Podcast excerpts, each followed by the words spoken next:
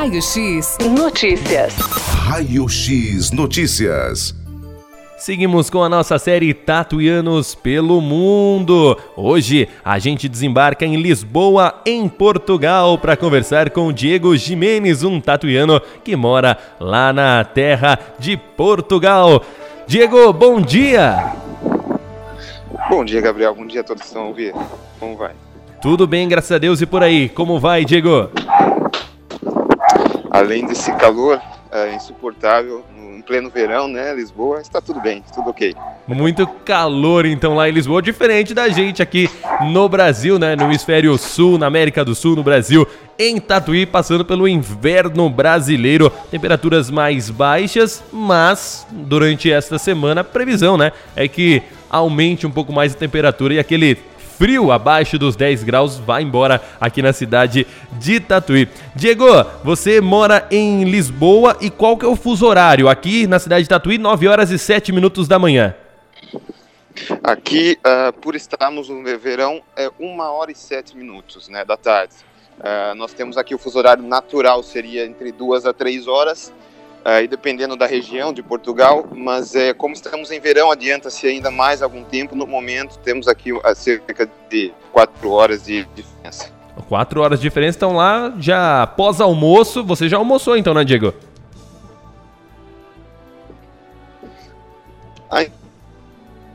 Ainda não, ainda não do calor, da, todo o ambiente, almoçamos um bocadinho mais tarde. Mas sim, é um horário pós-almoço. É um horário pós-almoço. Ô, ô, Diego, conta pra gente há quanto tempo você está morando aí em Lisboa? São três anos e meio aproximadamente. Bastante tempo já então, né? Passaram rápido. Você, sim, você sim. tem quantos anos, Diego? Sim, é um tempinho. No momento tenho 27. 27 anos. E, e por qual motivo você decidiu morar fora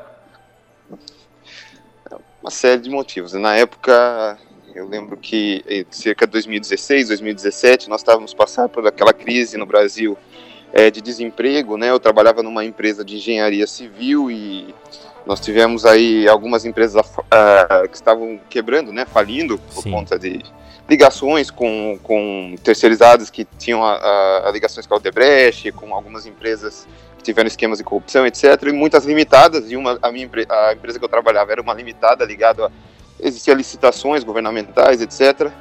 Acabou falindo. Né, uma, é uma empresa ali na região de Barueri, em São Paulo. E, e um dos meus, na, na época, dos meus colegas de trabalho, é, me indicou né, a possibilidade, conheci algumas pessoas aqui, aqui as oportunidades de trabalho não talvez na minha área, mas em outras, na área de turismo era, era imensa, e como eu tinha uh, algum conhecimento em línguas, inglês, etc., talvez seria uma oportunidade, eu acabei abraçando e tentando me aventurar. E, e na, nessa questão de emprego, atualmente você está trabalhando, existe mais oportunidades mesmo aí na, na cidade que você está morando?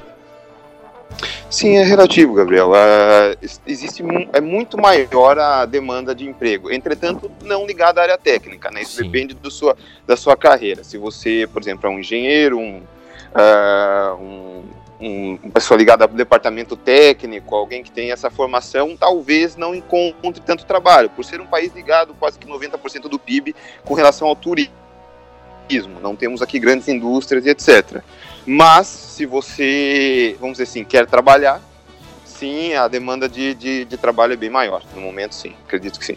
E, e, tem bastante espaço para brasileiro em si ou o estrangeiro aí em si já é tratado é, igual, dependente da nacionalidade? Não, não. Eu acredito que aqui em Portugal, acho que a maior parte uh, da, da, dos cidadãos já não são portugueses, no meu, Sim no meu ponto de vista. É muito de origem das colônias, tanto africana quanto brasileira, na né, América Latina. Então é, já, já estamos é, imersos né, na sociedade, não tem diferença. Obviamente, o, existem aquelas pessoas que são mais velhas, né, que têm uma tradição, são pessoas mais ortodoxas, que ainda têm um, uma certa, vamos dizer assim, uh, um certo resguardo a tratar com brasileiros e etc. Mas isso quase que não existe. É, é todo mundo tratado igual. É, tem pelo menos essa igualdade aí. Você há três anos morando fora do Brasil, o que, que você mais sente falta aqui da sua terra natal? Olha, em primeiro lugar, acredito que seja da família, né? Já há alguns anos que eu não vejo, obviamente, a família é, é, fazendo pensar muitas vezes em, em voltar, em, mas é, além disso, obviamente, a família, além disso, acredito que seja a comida. Aqui é muito complicado, por mais que seja uma gastronomia rica também, mas é muito diferente. O, os insumos, né, os ingredientes que eles utilizam, muito fortes, muito muitas carnes gordurosas, etc. E eu sinto muito falta da nossa comidinha, principalmente da pizza com borda de catupiry. e, e, olha que você está perto da Itália, né? Mais perto que a gente da Itália, mas eu, eu ouso dizer que a, as pizzas brasileiras são melhores do que as italianas. São, principalmente a de São Paulo, né? As, as, pizzas de São Paulo, as que nós conhecemos, que é mais recheio do que pizza, Uh, por acaso não tem nada a ver com as pizzas italianas, que aqui nós temos muito acesso. Aliás, a maioria das pizzas que temos aqui é de uma receita, receitas italianas são pizzas pobres, vamos dizer assim, pouco ingrediente, Sim. massa fina, nada do que estamos acostumados. É, a gente está acostumado com aquela massa grossa, bastante recheada, né? É essa questão. E, e, já que a gente falou da Itália, Exato. a gente falou da Itália, fala da Europa com em si, né? Você morando aí no continente europeu, no momento, né, a Europa está apreensiva, Sim. principalmente com os casos da variante indiana do coronavírus. Apesar de grande parte da Europa aí, né, a vacinação é, está em números, a gente pode dizer, consideráveis, bem legais legais. Até por isso a gente tem a Eurocopa, né, que finalizou ontem com torcidas. Porém, como que está a situação aí no país, em Portugal, referente às variantes? Uh, então, Gabriel, aqui nós, nós chamamos, algumas pessoas chamam aqui da tal da terceira onda, né? Uma, aqui, como nós temos muitos, muitos imigrantes uh, originários da Índia, Bangladesh e toda aquela, aquela região, uh, é um pouco crítico a situação, né? É muita, temos casos aqui para Portugal, obviamente, se o, se eu disser os números de casos, talvez para o Brasil não seja, por, vamos dizer assim, para uma população per capita não seja tão alto, mas para Portugal, que temos aqui em todo o país cerca de 11 milhões de habitantes, é muito alto. Só em Lisboa temos aqui cerca de 2.000 a 2.500 casos por dia. Uh, que para nós aqui é uma situação crítica, né, zona vermelha. Então, a, ainda não temos assim aqui uma a, terceira onda vinda da Índia ainda não é a que está fazendo mais estrago. Ainda temos aquela aquela ainda estamos a sofrer com aquela primeira leva do Covid. Uh, grandes ondas de contágio, ainda os números de mortes não são assim tão exagerados, uh, mas os contaminados sim, é um, é um número muito alto de contaminados. Nós temos aqui três tipos de vacina, talvez isso agilize um pouco a situação, né? É, é, os três tipos, dependendo da idade, do, se, se, está em processo de risco ou não, é escolhido pelo, pelo governo, pelo sistema de saúde.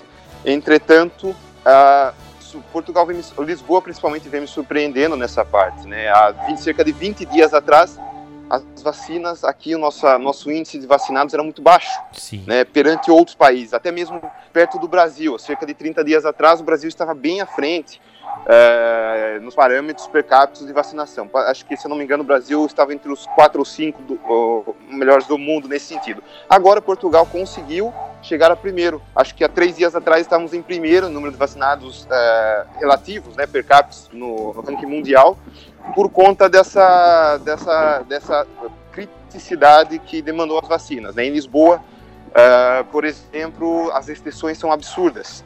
Então, uh, é, obviamente, em contrapartida, o governo tem que vacinar a maioria da população, senão não conseguimos ter uma vida normal. Para você entrar em um estabelecimento aqui, pode ser comercial ou alimentício, um restaurante ou uma loja, por exemplo, uh, aos fins de semana, né, que é onde a população tem maior fluxo, uh, você precisa apresentar na porta o exame, o, a vacina, né, a declaração de vacinado, ou um teste de, das últimas 24 horas de uh, negativo do Covid, senão você não consegue entrar nos estabelecimentos.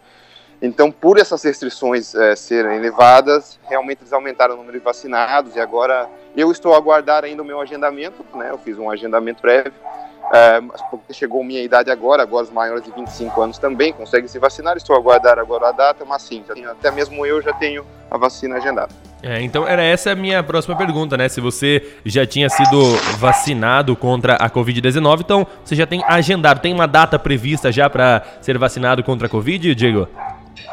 É, provavelmente é, entre o dia 25, é, são janelas, né, dependendo da região, entre o dia 25 e o 30 deste mês, ou seja, na última semana do mês eu já estarei uh, pelo menos a primeira dose, isso depende. Se é a vacina, há um tipo de vacina, tem a Moderna, né, há um tipo de vacina que é somente uma dose.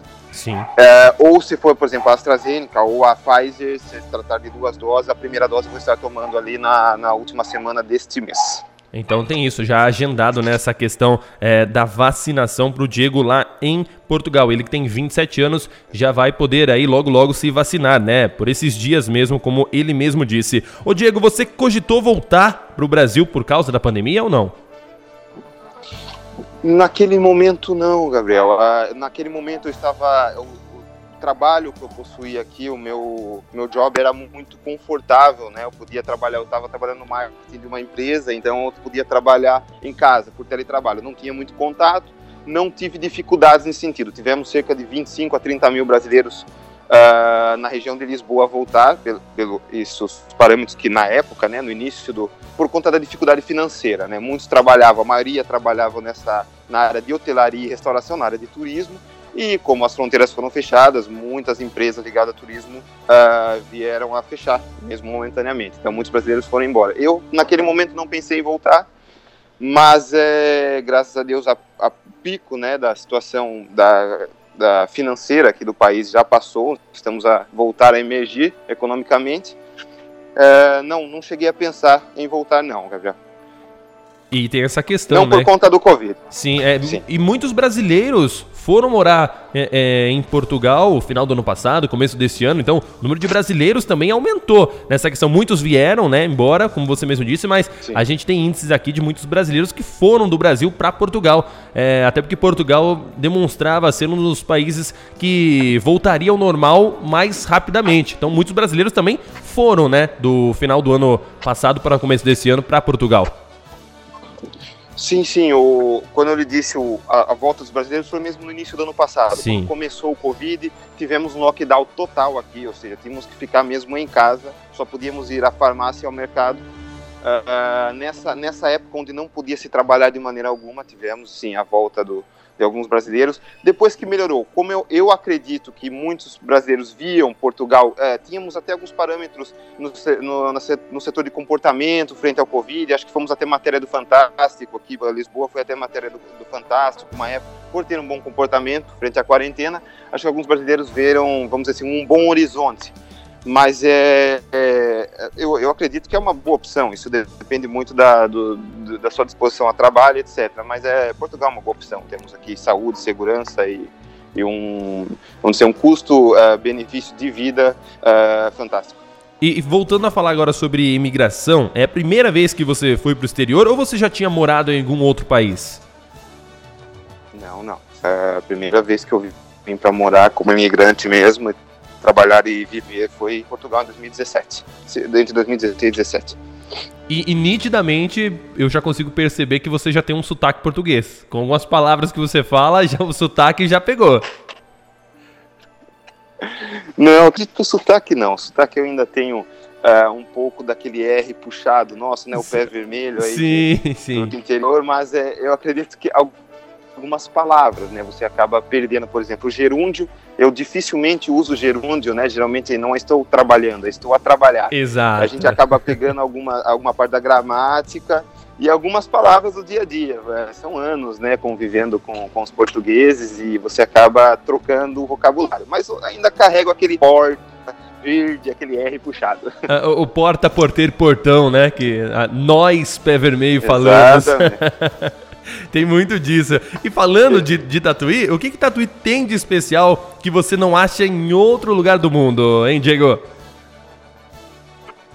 Eu acho que o que, o que eu lembro, se eu me recordo, né, da, do especial que não temos, além de, obviamente, são as convenções sociais, né, que a gente se reúne para tudo, família, Natal, Páscoa, e Sim. aqui não temos muito isso, para reunião familiar, para as grandes comemorações que ficam marcadas, eu acho que é aquele aniversário da cidade em agosto que tinha aquele grande desfile que Sim. eu me lembro é, é, único. Isso eu não vejo em nenhum lugar aqui na Europa. É, é um marco aqui da nossa cidade, né? Infelizmente, esse ano novamente, segundo ano consecutivo, não terá, né? Por conta da pandemia, mas é um marco e com certeza, né? Todo tatuiano que sai para morar fora, com certeza tem esse marco aí. Você desfilou, né? Com certeza, quando você era criança, desfilou no 11 de agosto. Desfilei sim, desfilei sim algumas vezes. sendo pelo, uh, pelo clube da igreja ou muitas vezes pela escola, sim, desfilei algumas vezes. Tem essa, essas medalhas aí na, na, na marcadas. E, e, as memórias marcadas aí nessa questão do desfile do 11 de agosto. Falando ainda de Tatuí, Diego, para os seus amigos portugueses aí ou de outras nacionalidades que você formou amizade aí em Portugal, você fala muito da nossa cidade aqui? Falo, sim, sempre eu falo. Muitos não reconhecem, né? Porque uh, os meus amigos aqui do Brasil são muitos de outros estados, né? Norte, Nordeste. Uh, então eles não conhecem especificamente Tatuí, mas sempre eu falo de Tatuí, da minha cidade pequenina, uh, das coisas que tinham, as peculiaridades e também a gente tenta associar ali a região de Sorocaba, muita Sim. gente conhece a região de Sorocaba e acaba por, por compreender. Sim, e, e aqui em Tatuí a sua família mora em quais bairros aqui da, do município? Eu acredito, não me recordo bem, mas eu acho que a maioria uh, vive mais na área do centro mesmo. Sim, pessoal, o pessoal tá, tá ouvindo você aqui, ou vai ouvir depois também através é, das nossas plataformas de streams. Deixa um recado para eles aqui da cidade de Tatuí. Olha, pessoal, todos que estão ouvindo, meus primos, meus tios, minha avó, minha, minha mãe, meus irmãos, a todos que estão ouvindo, meus amigos, inclusive, a saudade é imensa, é aquele aquele amor incondicional e assim que tudo isso passar, com certeza vamos estar aí tendo aquele almoço de domingo juntos. Um abraço, um grande beijo mesmo. Muitas saudades. Recado aí especial então do Diego, diretamente de Lisboa, lá em Portugal. Só pra gente finalizar aqui a nossa entrevista, o Diego, a gente pôde é, perceber que a gente teve uma participação especial aí. Não sei se você tá na sua casa, mas teve um doguinho, né? Um cachorrinho que participou de fundo. Agora uma dúvida que fica. Cachorro brasileiro tem a fama de ter nome Bolinha, né? Bolota, Bob, Toby e cachorro português. Tem qual nome? Fala pra gente aí, Diego. Ah, não, não muda muita coisa. Não. Ele só. Acho que ele não, não muda muito. É, é, isso depende muito. Se são brasileiros, são os mesmos nomes. Os portugueses gostam de usar nomes mais assim, humanos. Assim. humanos. Tem cachorro chamado tem cachorro chamado Nuno, tem cachorro chamado Antônio, tem cachorro chamado João. Há muitos cachorros com nome os meus amigos portugueses têm cachorros com nomes assim mais uh, humanizados. Humanizados. Tá, então, deixa um abraço especial aí pro nosso amigo que participou aí, né? É, conversou com a gente também, com os latidos de fundo, mas faz parte, é assim mesmo. A gente humaniza aqui as nossas entrevistas. Até o cachorrinho participando com a gente. Diego, muito obrigado por tirar um tempinho aí na sua segunda-feira, né? À tarde já aí em Portugal, manhã aqui no Brasil. Muito obrigado. O microfone da Notícias estará sempre aberto também para sua participação aí direto de Portugal ou de onde você estiver pelo mundo. Obrigado, Gabriel. Olha, uma boa tarde a todos, na verdade, um bom dia a todos e um bom resto de semana. Muito obrigado pela oportunidade, um grande abraço. Um grande abraço para você também, viu, Diego? Diego Jimenez, então, conversando com a gente diretamente de Lisboa, em Portugal, na nossa série Tatuianos pelo Mundo. Raio X Notícias. Raio X Notícias.